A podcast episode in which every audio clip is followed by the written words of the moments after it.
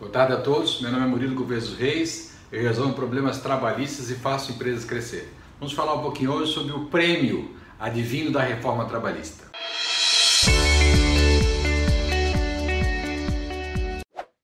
Gente, é, conversamos muito com algumas contabilidades e elas estão ainda com dificuldade de compreender e alguns empresários estão preocupados em compreender o que a reforma trouxe de bom. Né? E essas perguntas geram alguma explicação, é importante a gente firmar o assunto. Né? É, a reforma ela trouxe no artigo 457 do parágrafo 2 algumas desonerações na folha de pagamento. Então, você, a ajuda de custo está hoje claro, sem nenhuma dúvida, sem nenhuma sombra de dúvida, que não tem repercussão trabalhista. Não repercute férias, décimo terceiro, INSS, não repercute nada sobre isso.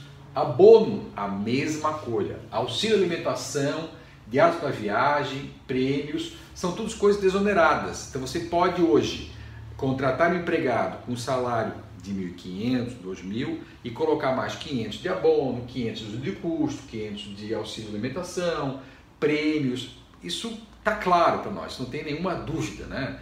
E aí são duas consultas já em eventos, em palestras com o ministro do TST, que os ministros é, vêm nesse mesmo sentido. Não há dificuldade com relação a isso. Mas vamos abrir aqui cada item desse. Nesse, nesse vídeo de hoje vamos falar um pouquinho sobre o prêmio, né? que está previsto sem limite de valor em bens, serviços ou dinheiro, no 457, parágrafo 2 da nova CLT. O prêmio tem algum requisito que é importante. Né? Nós precisamos criar uma tabela uma tabela para configurar o prêmio. O prêmio ele é dado para quem tem um trabalho acima da média, diferente do abono, por exemplo. Mas o prêmio tem essa condição, uma condição resolutiva que a pessoa tem que estar. E nós criamos aqui uma tabela que fala: chegou no horário, no início da jornada ou não?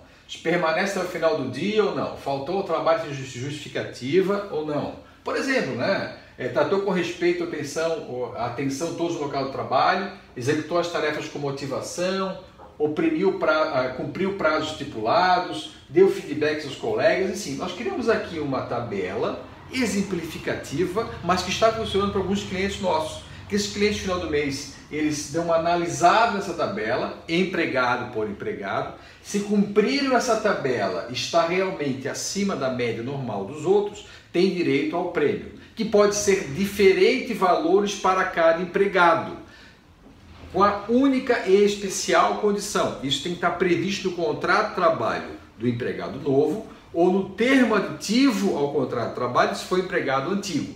Então é simples, tem que ter essa formalização do contrato de trabalho ou termo aditivo que já estava na empresa e a condição, se for o prêmio, um dos itens daquela tabelinha ali, o prêmio, eles têm que estar vinculado a uma, a uma condição. São condições que a gente tem que criar, empresa por empresa, função por função, tem que ter, tem que ter uma condição que dá o direito ao prêmio, que não tem repercussão trabalhista.